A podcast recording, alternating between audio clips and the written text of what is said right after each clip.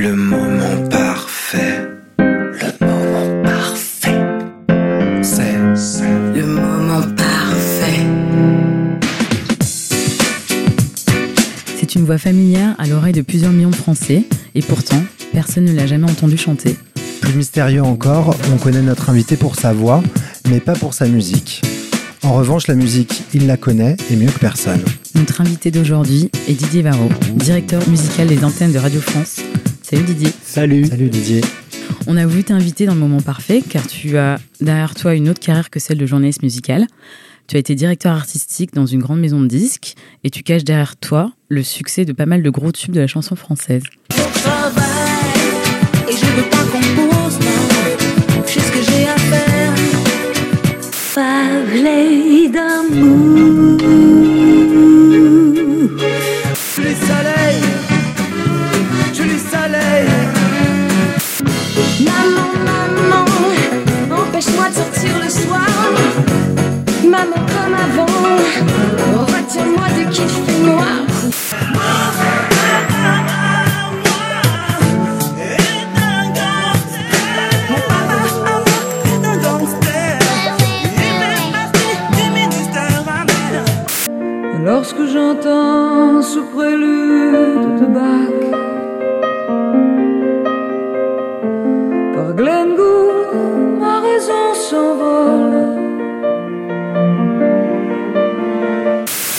Alors, on a reconnu dans ces extraits Faut que je travaille de Princesse Erika, Parler d'amour de Ute Lemper et Art Mengo, Maman Maman de Nina Morato, Mon papa à moi est un gangster de Stomy Bugsy, Je veux du soleil d'Au Petit Bonheur et le, le fameux prélude de Bach de Moran.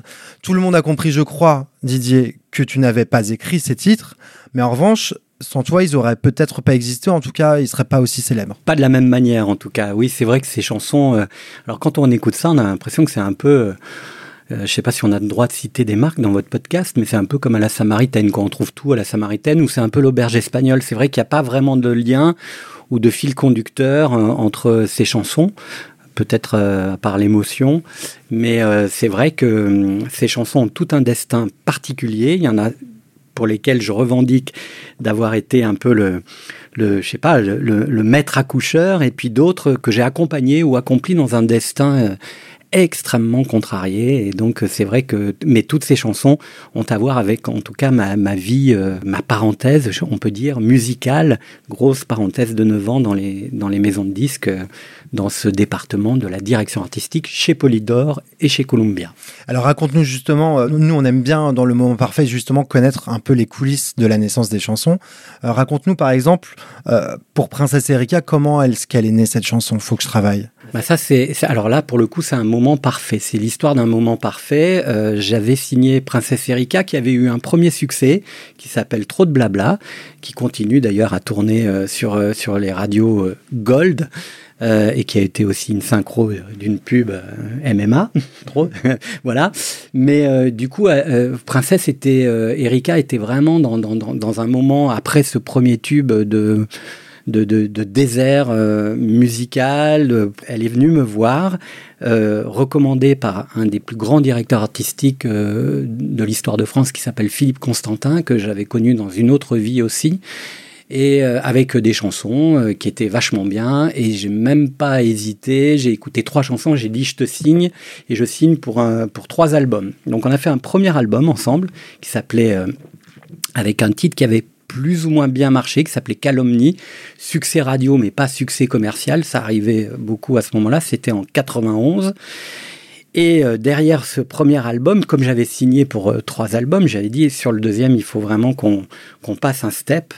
Euh, on avait eu une reconnaissance euh, euh, des, journalistes, de la presse qui avait salué ce premier album de, Erika, mais effectivement, on n'avait pas réussi à transformer l'essai au niveau populaire. Et, donc Erika me dit, bah, je travaille dans mon coin, je fais des maquettes avec mon mec. Et à un moment, je lui dis, il faut que tu viennes me voir au bureau et que tu commences à me faire écouter tes titres. Et euh, on se retrouve à 18h dans mon bureau, tous les deux euh, par terre, euh, en train d'écouter euh, les titres euh, de, de, de son nouvel album, qui étaient toutes des maquettes. Et je disais, ouais, ça c'est bien, ça c'est bien, ouais, ça c'est pas mal. Ah oui, ça, cette reprise de Nono, ça pourra être vraiment intéressant. Tu la chantes bien avec une voix super grave, etc. Et euh, on écoute 7, 8 titres, peut-être 10, je sais plus exactement. Et je me dis, en moi-même, sans lui transmettre encore euh, la réalité de mon sentiment, je lui dis, bah écoute, euh, c'est bien tout ça, mais euh, peut-être qu'on n'a pas la chanson qui va faire la différence, qui va porter ce disque où il y avait quand même de vraies belles chansons. Et euh, elle me dit bon ben écoute euh, bah, je vais revenir. De toute façon on- tout ça c'est working progress et tout ça. Et, elle me dit de toute façon là je suis en train de, de- refaire un- une, une palanquée de titres et, et, euh, on commence à discuter. Et en même temps le, le DAT c'est un objet d'un autre temps et d'un autre siècle continue à tourner. Et à un moment j'entends juste une intro comme ça, un peu à la presque à la Nile Rodgers. Moi, j'avais imaginé ça à la Nile Rodgers. Et, euh, et elle me dit, ah, Nat- j'ai dit, c'est quoi ça? Elle me dit, non, ça c'est rien, c'est un soir où j'étais déprimé, j'ai voulu faire un peu ma Janet Jackson, et, non, non, oublie, oublie, oublie. Et il y avait juste cette petite intro, et faut que je travaille, mais faut pas qu'on me pousse. Et je dis, putain, mais Erika, c'est toi ça. Ça raconte ce que tu es.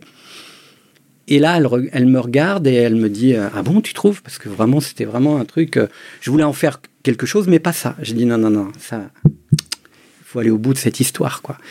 Et donc, euh, elle est sortie de ce rendez-vous en se disant Bon, je pense que j'ai mon deuxième album qui est prêt, mais surtout, j'ai la pression pour que sur une intro et juste faut que je travaille, mais faut pas qu'on me pousse, je dois continuer cette chanson.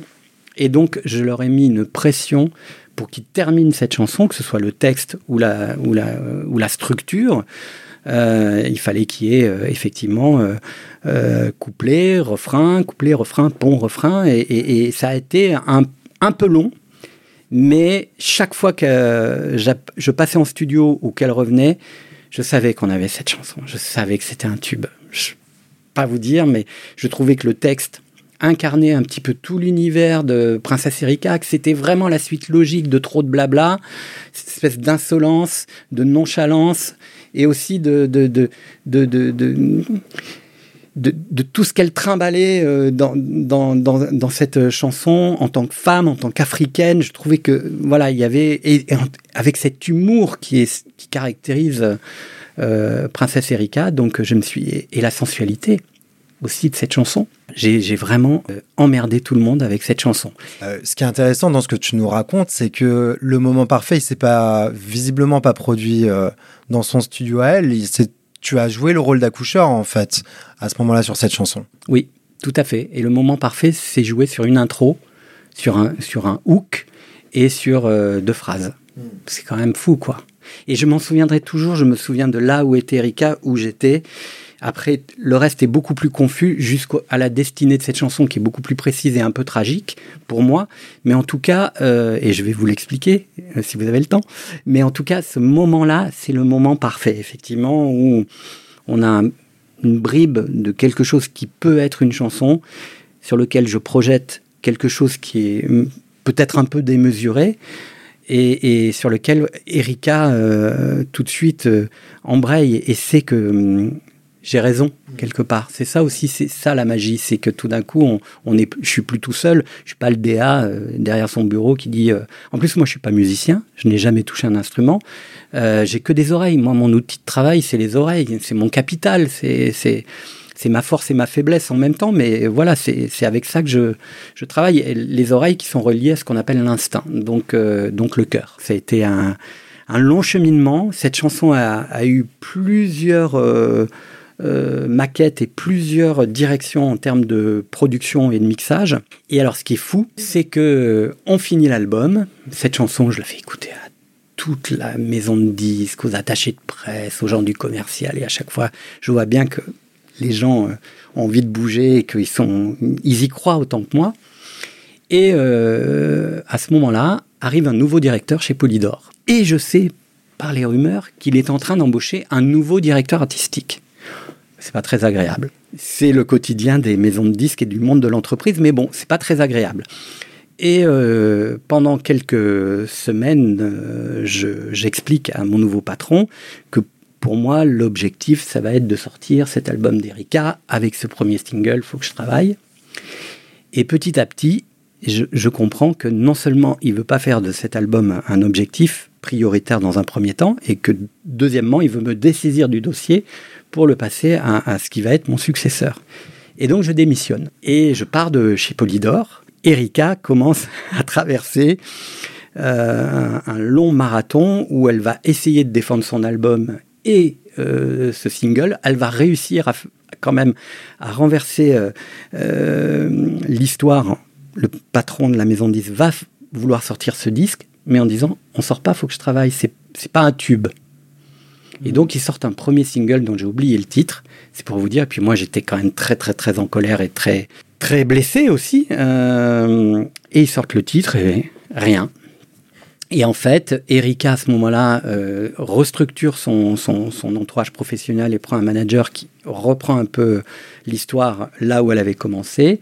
Et ils finissent, six mois ou huit mois plus tard, par sortir single. ce single. Et du jour au lendemain, les radios ont toutes rentré le single. Ils ont fait un clip qui est resté euh, dans l'histoire des clips, euh, voilà, parce que il y a quelques acteurs qui depuis euh, ont fait une très belle carrière et euh, et voilà. Et alors moi j'étais super content, mais chaque fois que j'entendais chaque fois que j'entendais la, la radio et que j'entendais ce titre ou que je voyais le clip à la télévision, je me souvenais de ce moment parfait.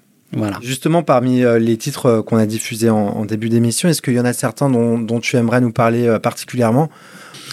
Alors, ce qui est intéressant, c'est que vous avez terminé ce petit mix, ou méga mix, par euh, Morane. Et c'est peut-être une façon aussi d'expliquer que les chansons, euh, quand on a une conviction, euh, les chansons vous dépassent.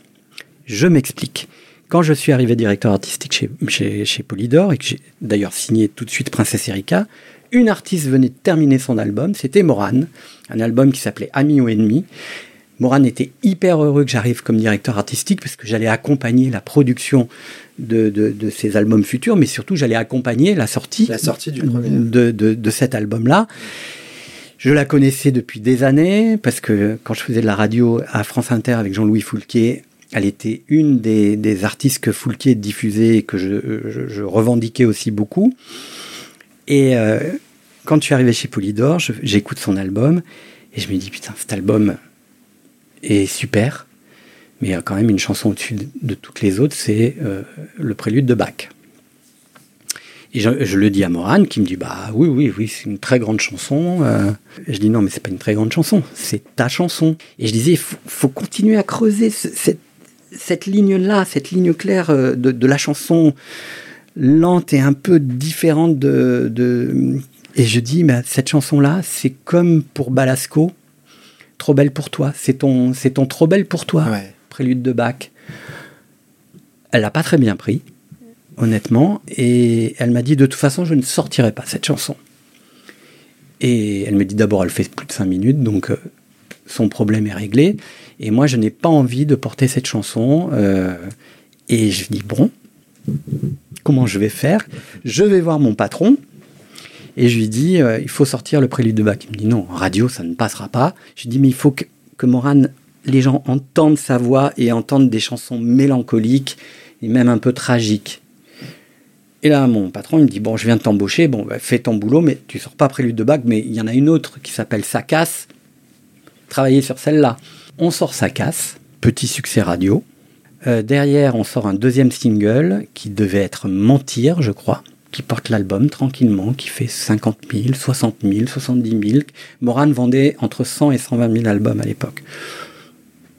On est dans notre petit rythme pépère, mais sauf que euh, je pense que cet album euh, va finir comme le précédent à 120 000, ce qui était énorme à l'époque. C'était un disque d'or, hein.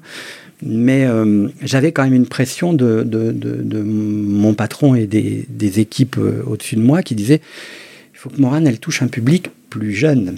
Donc ils me disent travaille sur un, un up-tempo. Ok, il y avait une chanson qui s'appelait Du mal, up-tempo.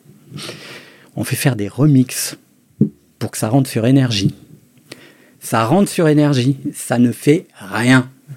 Pas de vente euh, pas derrière. de vente en derrière plus. euh, L'album ouais. continue. Et, et là, je dis à Paul-René Albertini, qui était le grand patron de Polygram qui va devenir Universal, je lui dis, il y a, il y a une seule solution, je vous le dis, c'est de sortir le prélude de Bach. Il me dit, mais non, mais non, c'est... Je dis, mais quand elle est sur scène, elle venait de faire l'Olympia, les gens debout pendant cinq minutes. J'ai dit, il faut arriver comme euh, Let It Be. Enfin, il y a des chansons, des Beatles, où il y a quelques grandes chansons qui ont duré plus de. Oui, mais l'époque a changé. Je dis, oui, l'époque a changé, mais je suis sûr que pour Moran, c'est la solution. Donc j'avais une opposition en interne et j'avais surtout l'opposition de la chanteuse qui Ouais. ne voulait Ouais. pas sortir cette chanson en single. Euh, chanson signée Jean-Claude Vanier. Je pense qu'il y avait eu des, un peu des soucis entre Moran et, Jean, et Jean-Claude Vanier. Euh, pas pas Alors du tout. Jean-Claude de- Vanier, il était compositeur, euh, arrangeur du coup Ouais, sur, ouais, ouais. sur cette chanson. Et euh, auteur aussi. Et auteur, d'accord. Et donc, euh, je sentais que c'était pas le bon dossier, quoi. Et, et j'insiste, j'insiste, j'insiste, j'insiste. Et le truc qui, qui est fou, c'est que on préparait la sortie de son album live. On était arrivé à 130 000 albums avec son album studio, Ami ou Ennemi. Et on préparait la sortie de l'album live euh, issu de l'Olympia. Et euh, je vais voir Paul René, je lui dis Paul René, laisse-moi sortir le prélude de Bach. Il dit oui, mais euh, ok, mais si tu le sors, il faut que tu aies une stratégie, mon gars. Et si tu as une stratégie, moi je veux bien t'aider, mais c'est coup de poker. Ça marche. Tu restes, ça marche pas. Ah ouais, Au revoir. ah ouais, Grosse passion. carrément. Et euh, Morane, à ce moment-là, m'annonce qu'elle tombe enceinte et que donc elle va arrêter la promo euh, de son album et que le live, il va falloir faire euh, sans elle, ce qui est normal. Et on se réjouit tous, Morane va être maman, c'est chouette. Et je lui dis, bah alors, puisque tu veux pas faire de promo, on peut sortir le prélude de Bach. Et là, elle me dit oui. Et là, avec euh, Catherine Ardouin, qui était euh, directrice de marketing chez Polydor, on se dit, bon, on- c'est vrai qu'on a cet écueil d'une chanson lente, atypique, 4 minutes 30 ou 5 minutes, même si on essaye de l'éditer, elle fera toujours euh, cette longueur, et puis ça sera vulgaire de l'éditer. Et on s'est dit, il faut qu'on arrive avec quelques alliés. Il faut qu'on tourne un joli clip, et il faut qu'on qu'on trouve euh, des, alliés. Donc je vais voir euh, Monique Lemarcy RTL, je vais voir euh, Michael Gentil qui était le patron d'M6, euh, je vais voir Bernard Chérès qui était le patron de France Inter, et je leur dis voilà, cette chanson, elle déclenche un truc dès qu'elle la chante. Aidez-moi. Ouais, mais c'est lent, ça va être compliqué, on va pas pouvoir la passer le matin, mais euh, bon, peut-être. J'avais quand même des gens qui, qui étaient d'accord avec moi pour me dire cette chanson est une grande chanson. D'ailleurs, quand on l'écoute là dans le mix, tout d'un coup, on voilà, qu'on aime ou pas ce type de chanson, on se dit putain, c'est quand même beau. On décide pour séduire un peu ceux qui seraient un peu insensibles à l'idée que c'est bac, etc., de faire des petits modules à l'époque euh, de pub euh, pour les radios de province où euh, on avait trouvé une archive de Gainsbourg qui parlait du prélude de Bach et qu'il jouait au Ah piano. Et on envoie ça, et les gens sont hyper séduits. Puis Gainsbourg, quand même, qui finalement fait la promo, l'ambassadeur de cette chanson sans lui, sans qu'on lui demande son avis. On sort ce très joli clip qui était un plan séquence de Morane au bord de la plage, très joli, euh, voilà, avec elle toute seule. Il n'y a pas de scénographie, il n'y a rien, c'est elle qui chante cette chanson. On a nos quelques alliés qui commencent à jouer la chanson, un peu l'après-midi, en fin d'après-midi et le soir. Et on fait une pub télé un peu scénographiée avec, euh, je crois qu'on avait mis euh, l'archive de Gainsbourg, le prélude de Bach, tac, Morane, tac, un truc un peu long, une, une pub qui était une anti-pub. Et on lance ça. Pub TF1, hein, en- TF1, France 2, on y va. TF1 hein. Prime Time, la Boum, pub bien chère. Et euh, moi, je regarde, donc on a évidemment le relevé des ventes toutes les semaines, et je vois, et au début, ça ne bouge pas, quoi. Je dis, bon, bah, je vais faire ma valise, hein, et puis je vais m'en aller. Et euh, 15 jours après le début de la campagne, 15 jours après le début des passages, les équipes du commercial du nord de la France nous disent euh, là, on est en train de faire les précaux de l'album live, mais il y, y a un souci, c'est que les gens nous demandent le single du prélude de Bach. Ouais. Et là, puis après la région ouest, puis après la région sud, on sent que ça y a une demande. On sort le single qui rentre donc au top 50 et l'album passe de 120 000, j'en ai les frissons, il va faire presque 500 000 exemplaires, Ah ouais, qui sera donc la meilleure vente de Morane euh, de sa carrière. En fait, il a fallu faire entrer ce titre en rotation presque forcée. Oui, pour que les gens euh, s'y attachent et ensuite c'est devenu un classique. exactement. Pascal Nègre avait fait ça avec Didi de Khaled, comme euh, Ouais. Les radios jeunes ne voulaient pas entendre de- des Arabes chanter, normal. Il avait acheté des, des- des pubs d'une minute avec Didi. Sur l'antenne de Ouais, l'énergie, euh, tout ça, ouais. et tout ça, et Ouais. bing Et ça a marché. Et ça a marché. Ouais. Et moi, c'était un peu le même principe, en Ouais. fait. Euh, voilà. C'était euh, faire entrer un titre par effraction, quoi. Et, et donc voilà, c'est un très bon souvenir. Et on était très heureux. Euh, et c'est bizarre parce que Moran ne m'a a jamais reconnu euh, vraiment, ne m'a jamais vraiment remercié sur ce coup-là. Alors que un, j'ai joué un peu ma, mon, mon poste. Et puis, euh, s'il y a un truc qui est sûr, c'est que depuis le, le jour où j'avais écouté l'album, je disais, c'est ça. C'est comme euh, Mm. Princesse Erika. Je savais que c'était ça. Ouais, c'est vrai que c'est une époque où effectivement tu n'as que tes oreilles pour, euh, Hmm. pour euh, pressentir le futur Voilà. succès du titre, alors qu'aujourd'hui on a le streaming, on Voilà, a on les a réseaux de- sociaux, voilà. on a plein d'indicateurs en fait. Ouais, ouais.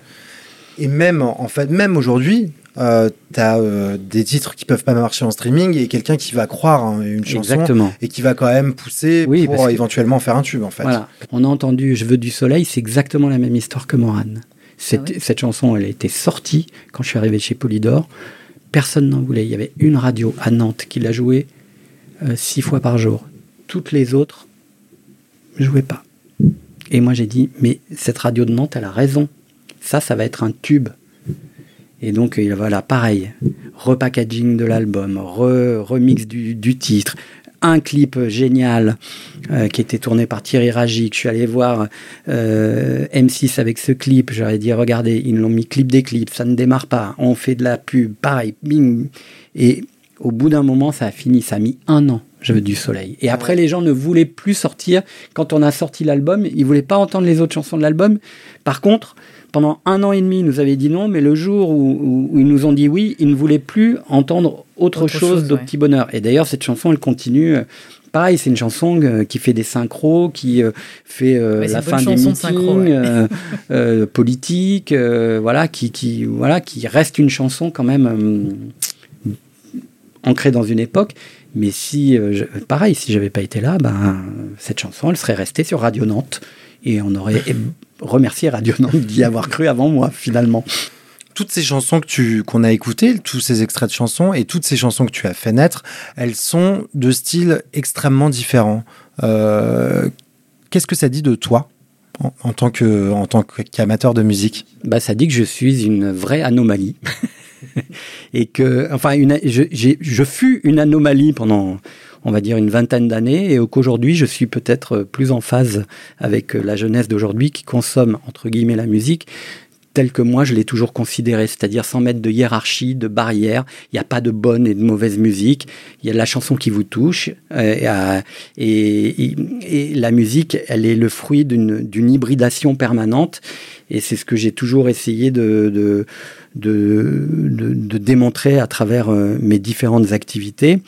Euh, on doit euh, euh, être comme en fait euh, le sont tous les Français par rapport à la musique, qui sont euh, ouverts, accueillants euh, et ils aiment euh, l'idée que la diversité euh, musicale puisse les, les embraser et les embrasser. Donc euh, moi je suis comme ça et, et ça dit de moi que bah, j'ai commencé euh, à aimer la musique avec euh, les yéyés et puis qu'après euh, je me suis rendu compte que les yéyés c'était finalement une forme de musique qui avait été extrêmement importante dans l'histoire de la musique, mais que c'était pas la musique vers laquelle j'allais trouver euh, euh, mes sources d'inspiration euh, personnelles.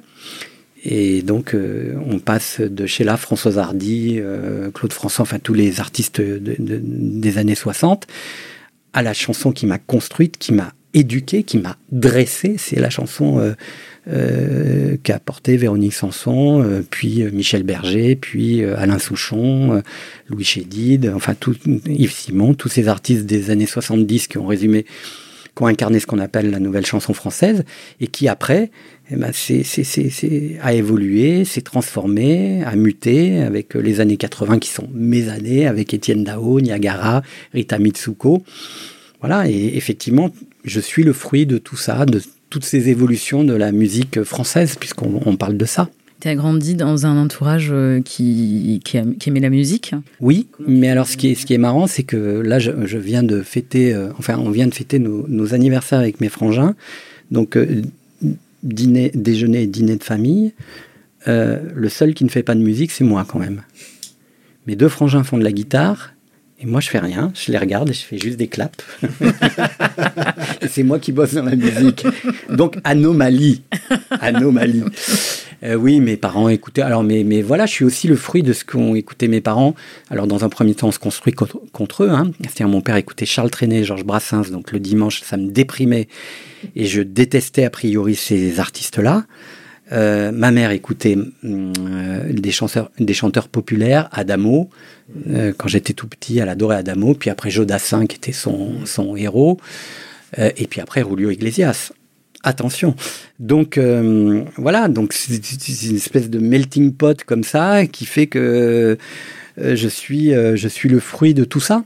Euh, on se construit contre euh, ses parents et puis un jour on s'aperçoit que quand on aime Véronique Sanson, on aime Alain Souchon, il vous parle de qui? Charles Trenet, Georges Brassens. Donc on se dit bon, finalement papa avait raison.